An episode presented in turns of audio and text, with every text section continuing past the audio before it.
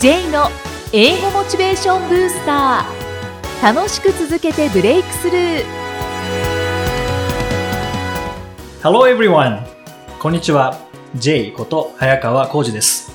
ハローアシスタントの生きみえですさあこの番組は英語を学ぼうとしている方 TOEIC などの英語テストを受験しようと思っている方に英語を楽しく続けていけるコツをお伝えしていく番組です J さん今回もよろしくお願いします。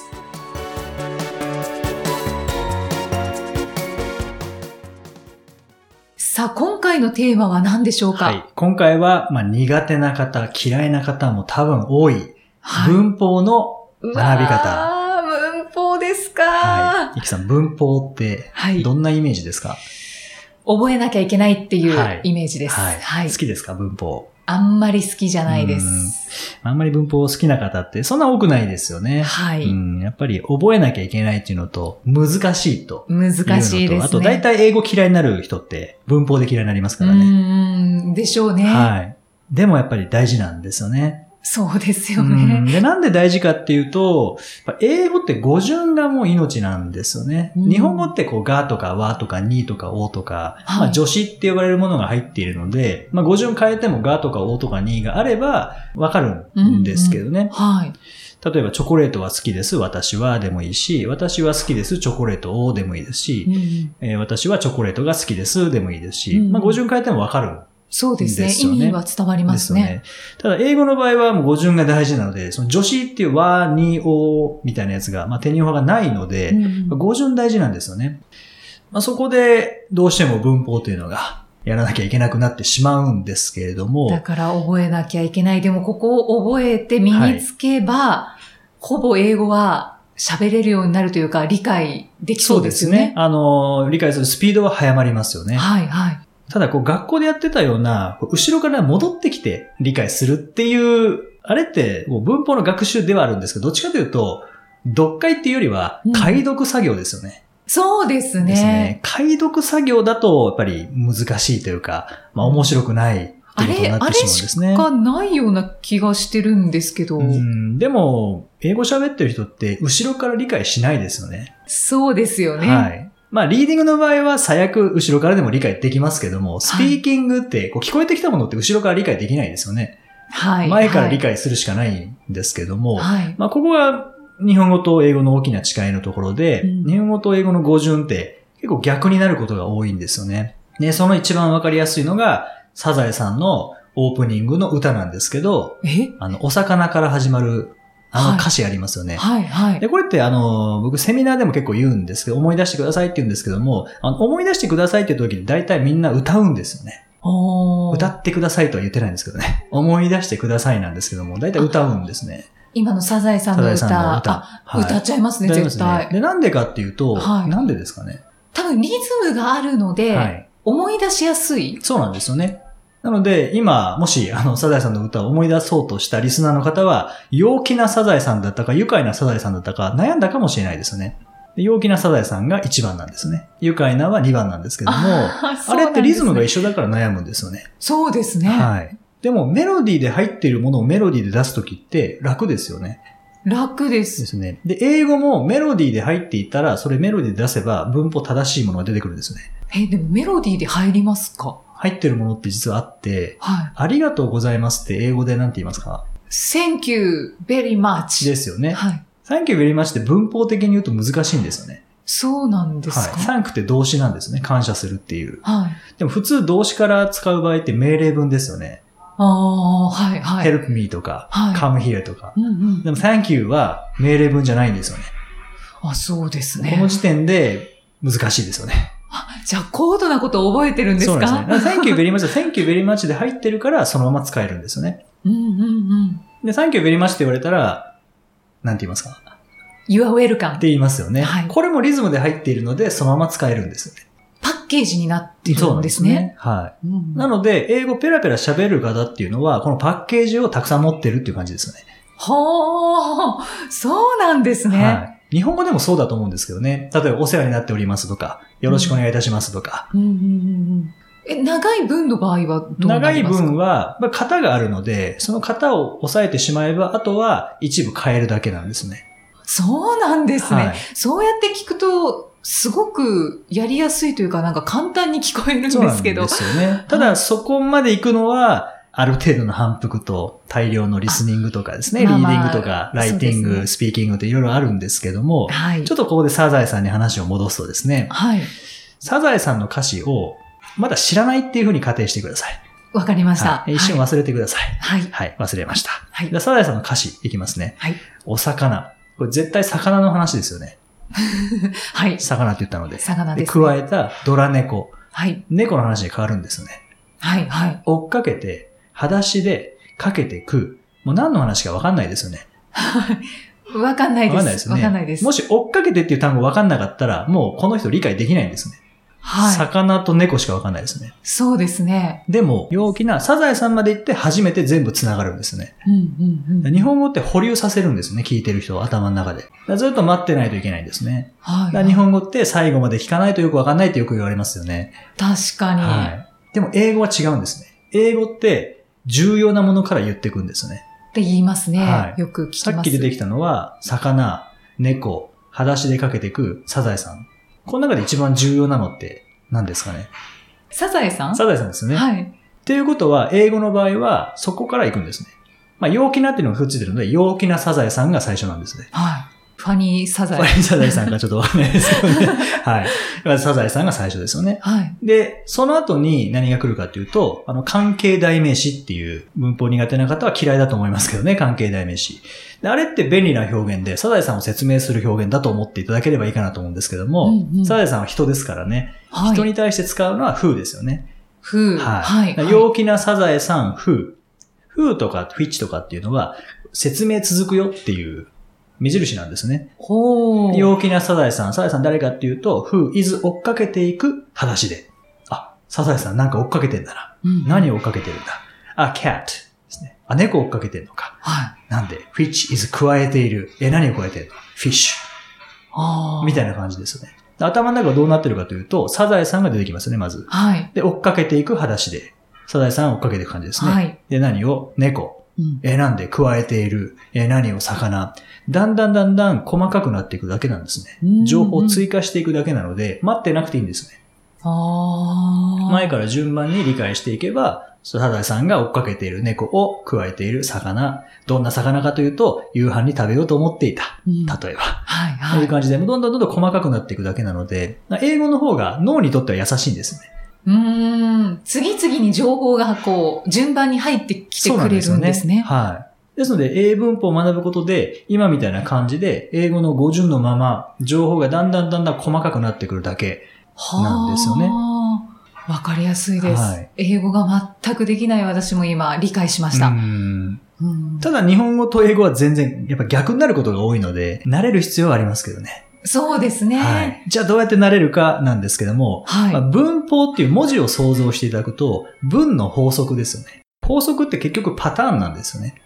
うんうんパターンがあるんですね。はい。で、パターン身につけるときって、繰り返し反復していかないとパターンにはならないので、はい。ですので、まあ同じ文法項目を繰り返し学んでいただきたいんですよね。ほー。例えば、えー受動体を学びたいってなったときは、受動体だけを繰り返し繰り返し学んでいくと、パターンになるんですよね。関係代名詞をやりたいときは関係代名詞だけを繰り返し学んでいくとパターンになるので、うん。はい。ですので、文の法則、そうですね。文の法則を身につけるにはやっぱりパターンで繰り返し繰り返しですよね。で、その音、文字、あとまあ読んだり書いたり聞いたり話したりというなるべく多くの感覚を使うことで、それだけ早く身につけることができるので、うんはい。まあ文法は、もちろんイメージは難しいというイメージかもしれないですけれども、繰り返しやっていくと、文法があることによって英語を正確に素早く理解できるようになるので、うんまあおすすめですね。これは英語を勉強されてる方は、やれるって思ったんじゃないですかね。そうですね。やりやすいこれはって、はい。ぜひ活用してくだそうさい。ですね。もう英語はもう情報がどんどんどん追加されるだけなんだっていうふうに思っていただくと、うんうわ、英文長いなと思っても、ただ細かくなっているだけですからね。これはやりやすいと思いますね。ありがとうございます。全然できないのに理解してすごく嬉しいです。ありがとうございます。英語で名言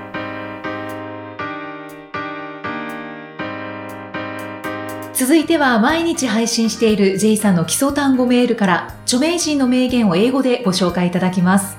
今回の名言は、はい。えー今回はトーマス・ジェファーソン、えートーマス・ジェファーソンはいあの、アメリカの第3代の大統領はい。ですの言葉です。I'm a great believer in luck. And I find the harder I work, the more I have of it. うん、ちょっと長かった長いでですねすね。。えー I'm a great believer in luck. 私は運を強く信じていて、and I find 分かった。何を分かったかというと、はい。The harder I work 一生懸命働けば働くほど The more I have of it よりその運を持てるとほいうことですね。なので一生懸命働けば働くほど、えーより、えー運が良くなるとうんうんうんうんいう感じですかね。で、イキさんどうですかね？私はそうでもないかなあ、そうですか。っ て思っちゃってるんですけどどうでしょうか？僕はこれすごい感じてるんですよね。一生懸命働けば、まあ、多くの運が持てる。今までできなかったことができるようになるなって。それはあのスキルが上がるっていうのではなくて、うん。なんかチャンスを与えられるなっていうふうにうん。思うんですよね、あでその一つは英語を勉強したことっていうのは一生懸命英語を勉強すれば勉強するほどより多くの運をもらえるなっていうのは、まあ、これまでもずっと思っていて、うんはい、例えば今まで海外全然関係なかった。んですけれども、まあ、この後のコーナーでお話ししようと思ってたんですけどもあのセブ島にここの前海外出張はい行ってはい。きたんですよね。はいツイッターで拝見しました。そうですねありがとうございますであれってやっぱり英語ずっとやってきたからだなっていううんうん思うので、まあ、ずっと続けてるものっていうのはより運を良くしてくれるのかなっていうふうに、まあ、個人的には感じるんですけどね。私ちょっと見直さなければいけないですね。働けば働くほどにちょっと焦点を今置いていたのかもしれないですね。はい、続ければ続けるほどと考えると、うん運は必ず多くなるなという感じはしますね。なるほど、はい。はいそうですね。まあ、これ仕事でもそうですし、もう学習でもそうかなっていうのは、うんはい、思いますね。ありがとうございます。名言をご紹介いただきました。J's Topics。さあ、このコーナーでは J さんにまつわるあれこれをお話しいただきます。J さん、先ほどおっしゃっていましたけれども、今回のトピックスは、今回のトピックスは、えー、初めての海外出張です。はい。はい。セブ島にセブ島に行ってきました。行かれたんですよね。はい羨ましいです。まあ、2泊3日で行ってきたんですけど、まあ、何しに行ったかというと、はい。もうみんな、こう、聞いてくるんですけどね。休暇で行ったのうん、バカンス？ですね。みんな言うんですけども、はい。えー仕事ではい。行ってきましたので。ね、海外出張っておっしゃってますもんねはいど、どんなお仕事をされあのたんで、すか？今、セブ島の留学ってすごい流行ってるんですよね。そうなんですかはい。で、こう、親子留学とか、はいあと大学生も留学したりとか、あと社会人の方も、ゴールデンウィークとか夏休みとか、こういう短期間の時に留学して、はい。えー休暇取って留学してっていうのはすごい流行ってるんですね。うんで、今、あの、桐原書店という、まあ、出版社ですね、はいが出資してる学校があるんですけれども、あ、セブ島に。セブ島にあるんですよね。で、 First Wellness English Academy という、まあ、FEA と呼ばれている学校なんですけども、はいでそこに行ってきたんですね。うんで何しに行ったかというと、結構こうフィリピン留学、セブ島留学流行っていて、で、ビジネスマンが留学するときって、やっぱり TOEIC の点数上げたいっていう方多いらしいんですよね。はい、はい。でも実際に現地で勉強する内容は、 TOEIC とは関係ないことをやるので、点数伸びるんですけどね、英語漬けなので。ああ。8時間勉強するんですよ。1日8 1時日間。8時間。いやで、宿題も出るので、ー、そうなんです。英語漬けですよね。そうですはい。ね。で、外に出ても、英語圏なので、もうずっと英語漬けなんですけどあも、ーだからまあ点数は伸びるんですけども、はい。どうせなら、TOEIC のプログラムを作った方が、よりピンポイントで学習ができるんじゃないかということで、まあそのお手伝いをしに行ったんですね。そうなんではい。すね。その打ち合わせをするために、あの、セブ島に行ってきたんですけれどもうん、はい。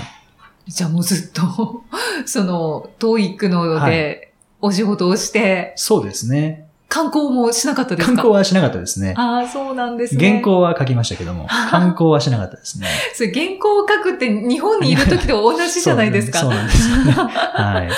でもやっぱ英語圏ですよね。ううんんただ、あの、やっぱりフィリピンアクセントなので、ちょっと慣れるまで少し時間かかりましたけどね。あ、やっぱり違うんですね。違いますね。ううんん。ただもう身の回りはもうすべて英語という感じで。え、書いてるものとかも？書いてあるものもそうですね。看板も全部英語ですし、店も喋る言語は英語うんですし、セブ島はフィリピン語は使わないんですか？もう使いますね。タガログ語も使ってますけれども、ただ、もうほぼ英語ですね。はいじゃあ本当にセブ島に留学した方は、はい。英語付けで、英語付けですね。いい環境ですねそうですうね。んでまあ、ぜひ、あの、興味ある方は、セブ島でこう検索していただくと、まあ、はいどんな感じなのかっていうのはわかると思いますし、しかも日本から結構近めですよね。4時間、5時間とかそんな感じですよね。うんうんはい。で、直行便もあるので、はい。はい。ぜひ直行便で、あの、マニラ経由っていうのもあるんですけど、マニラ経由だと、ほぼ遅れるって言ってましたね。そうなんですね。はい。なので、直行便があるなら。はい、うんおすすめですね。で、この留学の金額も、アメリカとか比べると、もう、格段に安いんですよね。うん1週間で8万円とか。ああ、な安いですね。海外、もうアメリカとか行くとやっぱ2、30万円するんじゃないですかね、1週間だったとしても。うんうんうんで、時差も1時間なので、いいですね。そうですね。英語の勉強する環境としてはすごくいいところでしたね。個人的にはもう本当に観光で、バカンスでね 行きたいと思いました。はい。まあでも観光で行っても英語圏ですからね。そうですね、はいちょっとは英語を喋れるようにしていかないと。はい。はい。その時は J さんよろしくお願いします僕は。日本から応援してます。頑張ります。ありがとうございありがとうます。ございますセブ島のお話していただきました。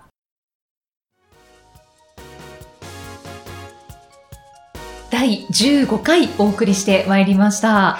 さあ、J さんは、あの、人の名前とお顔を覚えるのがはい得意なようですけれども、名前と顔を覚えるのが苦手な私に何かアドバイスとかコツって教えていただけませんか？はい。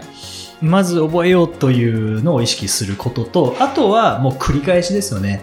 繰り繰返し。り返し呼んでいくっていうのしかないですよあね、。名前を呼ぶ。名前を呼ぶ。はい。それは実際に、こう、イキさんって呼んでもいいですし、はい。声出さなくても頭の中で、この方、イキさんっていう名前だったなっていうふうに繰り返して言うことによって、うん一応脳は覚えてくれるんですね。で、うん逆にあの脳みそは、一応一回聞いたらどっかには入るんですけども、はい思い出せなくなるんですよね。なので脳みそに思い出させるために繰り返し繰り返し読んでいく。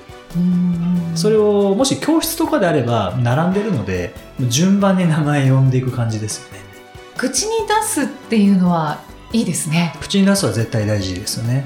わはい。かりました。うん私も仕事柄1年に1回会うとか、は そういう結構時間が空いて会うことが多いので、はいなかなかちょっと難しいですけど、そうですね。まあ名刺を取っておいて、うんちゃんと名前を言うとはい。口に出すとそうですね。やってみます。そうですね。で、はいこれが、あの、特に欧米の方って結構名前呼ぶんですよね。あまず、まあ、初対面の時って基本的には何回も名前呼ばれますね。